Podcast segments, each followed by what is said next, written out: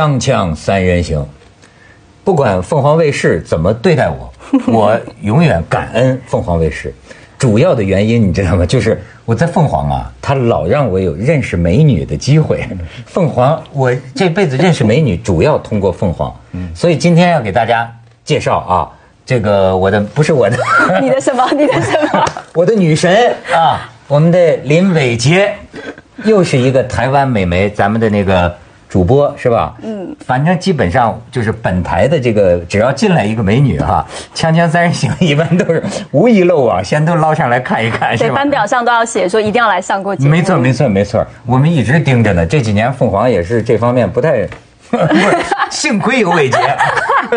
老板有在看，你要小心讲话。老，你放心，老板不看我们这个节目，他不忍看，所以你可以大胆在这儿啊。伟杰今天想讲点什么呀？我们今天来讲一些名人这个离奇的事故好了。对你别看伟杰长得这么漂亮，她也是有内涵的。她 真的吗？真的吗？在哪里？这话什么意思？你说你喜欢帅哥吗？嗯，我喜欢有内涵的帅哥。你讲，你讲。但是有内涵的帅哥都撞死了你。今天我给你看看啊，这个咱们也是一个悲剧啊，咱们还是应该这个悲悲哀，就是这位。当然我他他离我这么远，我跟他也没有太多的感情。他叫保罗，保罗沃克 （Paul Walker）。你知道，就是这一瞬间，半个小时之后，这辆保时捷撞树撞墙，他跟他的朋友都死了。而且你知道，我还看了一下这个细节啊，这个人的命啊，真的是，当时他的朋友开着这辆车，呃要提倒车入位，就就停在这儿倒车入位，倒了几把没倒进去。旁边来一个人呢，想帮他这个不是，本来是另一个人开这个车没倒进去，然后这个车的车主就是他这哥们儿上来说我来倒，结果他这哥们儿正要往里倒的时候，这个保罗沃克说，哎，这车我还没坐过呢，咱们出去兜二十分钟，哦，就这样，就这样。真的是几分钟之后说那边。着火了，嗯，然后听说他的朋友那个火烧在这个车的周围啊，都动不了，实际还活着。说看见他的朋友啊，使劲儿想把他推出去，但是也没推出去。两个人烧死了以后啊，现在法医就说呀，是两个尸体粘连在一起，分不清谁是谁的。哎呀这真是好朋友啊！就是说分不清谁是谁的，要看牙科记录，法医才能把它给解解开。对，你说这个，很真的很诡异，而且我知道，这种媒体还整理，他好像就是他是十一月三十号死的嘛，但是在十一月七号就有一个他的粉丝网页。就是建立起来，然后粉丝网页就写说他的死期是在十一月三十号。我的天！而且他的电影的名字叫《速度与激情》。嗯，《速度与激情》，哎呦，真是死在速度，而且拍到第五集还是第第六集，六集，现在。我都很少见到一个像超人也没有那么多集嘛，也就是说他一直受欢迎，他是二号男主角对对吧？对。那个一号我们大家更更加熟悉一点，就是每次《速度与激情》。你知道有个原理啊，就是什么呢？就是这个这个成也萧何，败也萧何，或者说呀，有个原理就叫这个这个玩剑者必死于剑下。你就看都是这样，嗯，飞一辈子酷爱飞行的，啊，就像我们台那个著名中国著名的那个咱们台的那个烈烈士啊，这是赵群力，这就航拍的这个摄影师，最终这个因公殉职嘛，就是在飞机上。然后你看，好多的这个人玩枪的，最后你肯定死在枪下；玩这速度与激情的，你的结果，他们说，你不能说一定吧？那还有很多人在拍这个电影呢。对啊，哎其他六个人怎么办？但是那你知道吗？中国改革开放的中国，第一代骑摩托车的，现在已经没有活着的了。这是我从谁那儿听说的，就是最早一波骑摩托车的，理性来讲，就是因为你常在河边走，哪有不湿鞋？哎哎，但是这样太冷酷了。冥冥之中的那种为事业献身，呃，你看余华最近的小说《第七天》呢，写了一个死无葬身之地，你知道吗？嗯嗯嗯他就是说一些死了以后的人呐、到了那个火葬场还没烧掉之前，他们互相之间就交谈。他设计了一个很诡异的一个场景。小说里面，比方说城管跟小贩互相在在现实生活当中是杀来杀去，可是大家死了以后碰到了，你想，就说我我们干什么？我不是存心要跟你这样。那个呃女的跳楼自杀，因为男的送了她一个假的苹果，嗯，她愤而跳楼自杀。然后男的后来也也死，就就见到就是说我不是要存心骗你啊什么。我我我会对于他这个构思，我就产生一个非常奇怪一一种安慰，安慰是说，死亡也不那么可怕哈，你死了以后，也许还能碰到，我还能碰到，哎，碰碰到什么人？但是像他们这样，他们这样为自己的事业死了，他们两个朋友，他们到了死无葬身之地的时候，一互相再拥抱一下，我不知道真该说什么了。他就肯定，我都怨你，都怨你，境界这么低吗？境界低吗？或或者说不定。从自古英雄谁无死啊！啊，我们能这样，这个这才四十四十岁，刚好四十岁，你是最喜欢找的年龄的男士吧？嗯，对，差不多。你知道，就是事业有成，然后又聪明，然后又稳重。哎，而且呢，还真的是有内涵的，就是说，人家小女儿都十几岁，哎，你可以看看，可以看看，咱们可以看看他的这个其他一些图片。我其实真的不太熟，因为这《速度与激情》。我也没有怎么看过，我看过，你看过最新的那一集第六集，这个《速度与激情》啊，《速度与激情》的下场啊，结果呀，然后你再看下边，这个这是他，他确实酷爱，他这自己就说车控嘛，他酷爱玩车，还爱这个户外运动，还爱这个海洋，常年住在海边的。你再看下边，有人说他是毕比特的这个这个接班人，他都不愿意当，他说他不愿意像好莱坞明星一样，所以这是他孩子的时候就是童星啊。嗯，你再看下边，这个啊，就是这就是你看，而且他其实本身呢是一个非常有爱心的人，他是常去做一些慈善。他这次出事也是帮一个，也是利用赛车来做一个慈善的一个活动。嗯，而且他十五岁的女儿就在现场，就说就就在现场看到他这样子，就是撞热火车这样子。你说人生自古谁无车祸是吧？但是但是明星出车祸，这就一下子是一个。呃，这么大。其实我们开车的人，你要理性的想，我们现在离死亡最近的一个距离就是车。嗯，别瞎说啊！呸呸呸！这这是实际的情况，你要理性的说嘛。你比方说你生什么病，嗯，生一个什么东西，除非你心肌梗塞，否则否则的话，你至少还有一个缓冲期。但是你每天在开车，我我常常有时候吊轨的时候，我不知道你们有没有，我都有不祥啊。我赶飞机哈，你知道他有时候你去的时候。到早了嘛？嗯，就是说你要不要换一班呢？就是说可以提早。你会犹豫。有时候我就在想，我那么拼命的冲进去赶呢，别赶上一个什么东西。有可能有有也有一部电影是这样啊，就是你如果坐上什么死亡班机或者什么，你没有死或怎样之后，你死神还会找到你，就有那种感觉。没错，没错，就九幺幺的那个航班，最后跟乘客跟劫机分子搏斗的那个航班，有一个人就是本来迟到了。但是紧赶慢赶，紧赶慢赶，在关飞机门之前，他赶上了。我终于赶上这个航班了，就死亡航班。很多这样的电影，它就是宣传这种命运的吊诡。火车也是，泰坦尼克也是。对，他事先拍很多人以不同的身份怎么样上了这个死亡的之旅。嗯，哎呀，这太好沉重的心情，突然好沉重。咱们去广告，锵锵三人行，广告之后见。你别看咱们伟杰这么美，他活到今天也是劫后余生，是吗？对，算命大，算命大。是啊，是啊，经历过什么灾难？我记得我念书的时候，就有一次，有一次有人有个疯子在我们学校门口泼硫酸，就泼，而且我们是他是有选择的，专泼漂亮女生 还是谁都泼？因为我们整校都漂亮，因为是女校，都美。呵。然后他就在门口泼盐酸。那我平常是一下课，我就会立刻火速的奔到门口的人，但我当天就真的是我同学突然说：“刘伟杰，你等我一下。”然后我就等了他五分钟，然后我走，然后我走出来的时候才发现，才知道说学学校发生这个意外。然后我那跟我那个同学说，还好你救了我，因为我觉得如果被喷到，真的太可怕了。哦，我还以为是你那同学呢。哦，有其他有被泼到，有是我们自己的同学。就破相了。就破相了，就是脸啊什么的，呃，整个衣服都烧了，很可怕。香港有个作家刘以昌，一一辈子写了很多长短篇小说，但是最有名的一个非常短的小说叫《打错了》。讲了两段一模一样的故事，就是一个人出来走到公共汽车站，有一辆车撞上了那个马路，把他撞死了。第二段，他快要下来的时候来了一个电话，一接电话打错了，还走下去，还走还没走到车站，车撞上了，他正好躲过。你知道香港还有一个就开书店的，好像梁文道那天还呃写文章，就说姓罗的开了一辈子书店，嗯，最后死了，怎么死的呢？书他这个书架倒下来，把他压死了。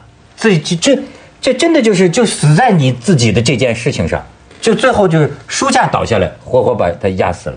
那如果我们播主持人的话，是会在主持台上面我都准备吐血而亡了，我的实 况 实况转播，没错，先别忘了拿你那签名，你放心，你放心。高举着它，还能救一下。对对对，你得你得等着，你得等着，而且那个肯定的啊，这得拉好广告赞助，我不能随便，我那天得有个美女在，要我碰到三个老男人，那就没意思了。肯定那死的其实没价值。那天的节目名字青于鸿毛。对，那天的节目名字就叫《锵锵马上风》，对吧？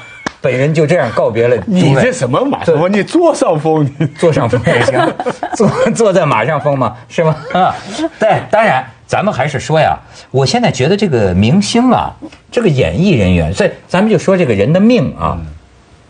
那天做节目呢，我们说到最近香港有一个叫蓝洁瑛的，嗯，你知道一个女明星，呃，我呢就发现啊，我这个话没讲完。我就是说呀，这个特别让我觉得唏嘘。曾经是这个艳压五五台山，说很美的一个那个蓝洁瑛，但是现在被人见的好像精神也不太正常，披头散发，经常在街边那个晃来晃去，像个疯婆子一样。就是，所以你就看到这个人的境遇啊，我就说啊，我感到特别的唏嘘嘛啊。可是其实我想讲的还不是这个，我想讲的啊，你猛一听觉得是不是有点残忍啊？嗯，我觉得啊。是不是对于我们旁观者来说啊，有一种命运的审美？你比方说啊，有些明星他红极一时，哎，到了老他穷愁潦倒，对吧？他流落街头，对，对于他个人来讲是很不幸的，是很令人心酸的。对于很多小市民来讲，狗眼看人低的人来讲，一种安慰是瞧不起他的，是幸灾乐祸的。嗯，可是我觉得，对于我们这些审美家来讲啊，我会觉得这也是一种美。当然，你不能说把我的美建立在人家不幸的基础上。可是真的，这也是我喜欢看电影的原因。就是你知道吗？我们现在对一个人呐，就是成功还是失败，对他的这个命运啊。看法太这个怎么单一了，太单一了，太势利眼了。其实，我就觉得为什么项羽是英雄，因为他没有赢啊，最后就是那么死啊。对，项羽就是英雄。你知道还有很多个人，你比如说这个美国这个爵士乐有个著名的，我特别喜欢的叫查理帕克，你知道吗？查理帕克这个人呢是个这个是天上的星星一样的人，就是他的这个萨克斯啊，他这个爵士。可是这个人是什么？临死前。六个月就是抽这个海洛因呢，什么戒毒出来，生活穷愁潦倒。你想这样的一个一个天才的一个一个爵士乐手啊，最后流落街头，没有人收留。到最后听说自己的女儿得肺炎死了，死了以后呢，他就晕晕乎乎在街头，好像还跟人借了乐器还不还，有些人还骂他。最后有一个专门这个赞助爵士乐的这么一个夫人，把他招待在一个宾馆房间，住了几天就养病。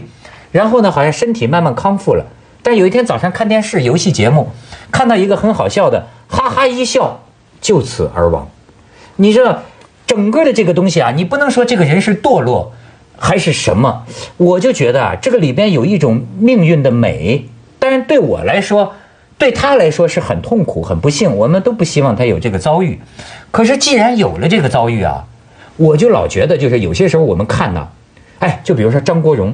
我不是说他得跳楼，而是我说呀，他这样的死，在我的内心深处啊，也有美感。还有像美国有一个影星啊，叫什么呃，叫什么詹姆斯迪恩嘛，他不是演了，他也非常年轻，也是因为车祸而死嘛，二十几岁就死了。对，他虽然才演部很少很少几部电影而已，但是因为。也不算说他死的太早，大家会对于说，也许他如果活下来，他成就更大，就有一种期望值放在里边的感觉。戴安娜，戴安娜出事的时候，他那个一个礼拜之前，我走过他那条路，就巴呃呃塞纳河边那条路。我一听到他的消息的时候，我正好有个朋友汪辉嘛，我就跟他讲，我说：“哎呀，我说刚刚听到一个消息，戴安娜。”他的回答呃令我印象非常深，他非常冷静的说了一句：“一个传奇诞生了。”嗯，就是说，因为戴安娜本来是一个传奇，但是那一瞬间就把她更定格为一个传奇了。张国荣，还有那次看五十年那个金马奖，那个那个我看，很我平常不大看的，那天我看一下就挺感动的，我就发现我们普通人看明星在荧幕上慢慢老去啊，对我们是一种莫大的安慰，因为吧，林青霞也老了，嗯。林青霞也老了，对不对？所以人下面看的就是说，那我们周边，你看看你周身边的人，你照照镜子，你也不必特别伤感，对不对？那一个一个都在上面，那个那个，大家坐一整排，哎，坐一整排，这么，所以所以，你讲的明星的衰老，明星的，就是呃。呃，怎么说凋就是那个凋零，哎，凋零、凋残，对我们是一种安慰，就是很残酷的，对我们普通人是一种安慰。那我而明明星的突然的中断呢，又构成了一个传奇。我这我是觉得，就有些时候啊，这个呃，演艺人员啊，其实是一个，当然。这么说有点这个干干什么？像前一阵儿不是有个人说说张艺谋什么生孩子哈？呃，有个演员，我估计啊是这个私下聊天随口这么一说，说精英就应该多生，张多生对吧？咱们民族素质人产报国嘛，人口素质太低，结果这个当然受到人的批评哈，什么什么的。可是从某种意义上讲啊，我觉得这个演艺人员呢，可能他们的生活就是一场戏，对，就是给我们看的。其实我们在看的时候啊，我觉得就是你比如说，好多演艺人员不会理财的，你知道吗？嗯，不会花钱的。你说那投资别不靠谱了，就是他这这当时这么样的星光闪闪，可是到最后，你知道迈克尔·杰克逊，迈克尔·杰克逊的医生最近出来了，他说他他到最后就到什么程度你都不知道，他这个小便啊，他说都得我用手帮他这个解小便，就你想不到这样的一个人，但是你知道，这不是他的丑闻。每当我看到这些事情的时候，哈，我心中啊就觉得这才是真实的他命运，就传奇这个人的这个两面，包括那种万事巨星。我最喜欢看的就是到老了是吧，流落街头乞讨为生。我觉得哎，这好多明星在流汗。小心小心说话，小心哈。这比他现在混得好，在我心里激起的美感呢更大。我一点儿都不会瞧不起他，但是前提是。他曾经要混得好，对。要是他从来没混得好过，他今天流落街头，这就是你连美感都没。没错，这就这徐老师，你知道为什么？这就叫做过官才能隐，不是？你知道对不对？就是这个文人看山不喜平啊！你们写文章喜欢拐弯儿。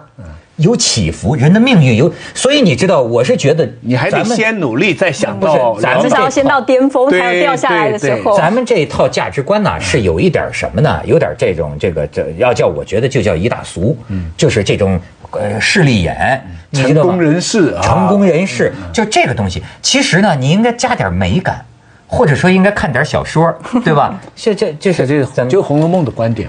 对，你说贾宝玉落魄吗？就是《红楼梦》。贾宝玉落魄吗？贾宝玉太美了，但是因为有过前面的这么样的风花雪月，才有意思，对不对？才有意思。锵锵三人行，广告之后见。好，伟杰，听见我说的有何感触？就会一直想到有好多好多，好像很多让人家觉得。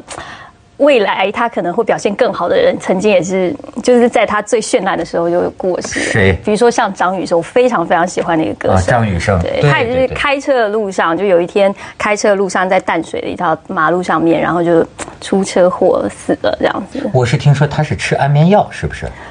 好，我只知道说他是失速，那时候是说失速开太快。超速，对对对，就是速度太快还是速度与激情，对，还是速度，跟我们今天题目好像。哎呀，真的是。还有一个最吊诡的就是就是意外，就不知道。就像你讲的，网友多少天前发了一条，那要是真知道呢？那世界不是更残酷了？倒数计时自己的死期的感觉。我最近一直在那个上海有个作家陈乃山，我碰到她丈夫，她说她最后去世前十几个月哈。她丈夫一直没让她知道你这个病是治不了了，周围的人都知道，所以我她跟我讲完了以后，我一直在想一个问题：如果一个人都只有十几个月了，是知道好还是不知道好呢？嗯，就不知道，他永远觉得是一个意外。你知道，他临死前几天还在那说：“哎呦，我大概要不行了。”其实旁边的人早就知道他肯定会不行了，可能就一直瞒着他。像一个人为制造的车祸，就对他来说好像像一个车祸一样。要是你呸呸呸啊！要是有这样的 先敲桌子。对，你你希望人告诉你，家人朋友告诉你，还是希望瞒着你？我希望知道，因为你知道之后，你才可以，比如说我才可以去安排我要做什么，不是有还能安排吗？不一定啊，maybe 我想对啊，如果就可以好多地方呢嗯 是，也有部电影也是这样，他就说就是也是一个女佣吧，还是什么，她就是也是知道自己快死了，她就疯狂的享受人生，她就用她最后一段时间，她就去看她从来没有看过的，比如说歌剧也去不没有去过旅行的地方。我觉得可能如果是知道的话，在最后那段时间，你可能会发挥你自己的创意，去做一些你平常没有胆量去做的事情。没错，像有的人就是放弃治疗，就不治了。然后跑到那个广西巴马那长寿之乡啊，每天像狗一样走路，就是四手四脚啪啪。为什么？哎，广西巴马长寿之乡啊，你一进去好多这样的人，这样他觉得能治好癌症。哗，路上突然有一个人就四脚，你你别嘲笑人家，你别嘲笑，这就是你的哲学。再救我一下，接着为您播出抢救一下。《西安楼观文明启示录》。